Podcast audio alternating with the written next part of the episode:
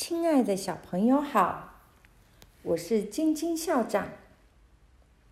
今天为大家带来的故事是《完美的地步》，请坐好来，请微微笑，我们开始喽。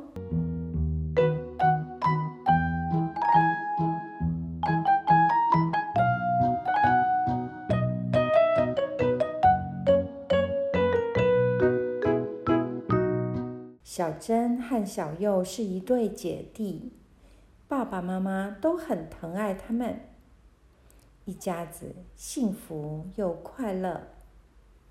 有一天，妈妈说：“你们长大了，也该一起来分摊家事。从今天起，客厅就由你们来整理喽。”记得要认真打扫。如果打扫到完美的地步，爸爸妈妈可以让你们完成一个愿望哦。完美的地步是什么意思啊？妈妈微微笑，却不回答他们。这天开始。小珍、小佑就认真打扫起来。他们用拖把和抹布把桌椅、地板擦得湿哒哒。一走过去，地板上都是脏脏的脚印。妈妈说：“不行哦，请拧干拖把和抹布。”让客厅很快变得干爽，看起来一尘不染才是正确的。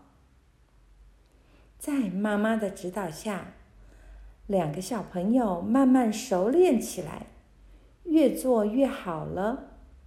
连爷爷奶奶都夸赞他们好懂事呢。是完美的地步了吗？嗯。客厅很干净了，但用过的拖把、抹布都皱成一团。闻闻看，还有发霉的味道呢。这次，小珍、小佑学会要摊开扫具，并且放固定的地方晾好。他们的工作越做越顺，简直无可挑剔。连客人都赞不绝口：“你们家好干净，两个小朋友教的可真好啊！”嗯，那么到达完美的地步了吗？嗯，再等等。星期六那天，爸爸妈妈出去找朋友。小珍想了想：“弟弟呀，既然爸爸妈妈不在家，不如我们就放个假吧。这真是个好主意。”他们举起拖把，学电视上打打杀杀的英雄玩了起来。一下，锵锵锵；一下，嘣嘣嘣。抹布也被揉成一团，当子弹丢过来、丢过去、丢过来、丢过去，客厅简直成了热闹的游戏场。这时，大门传来转钥匙的声音，爸爸妈妈出现在眼前，小珍、小佑也突然被定格了。在一个超级厉害的招式里，对于整理客厅，是不是已经达到完美的地步？一下子，两个姐弟都明白了。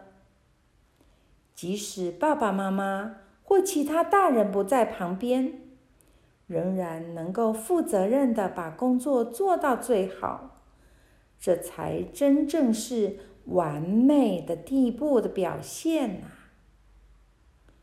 又经过几个月的努力，他们的表现终于得到所有的人的认可。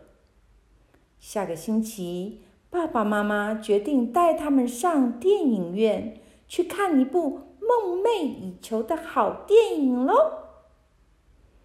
因为把事情做到完美的地步，已经成为小珍、小佑生活上的好习惯啦。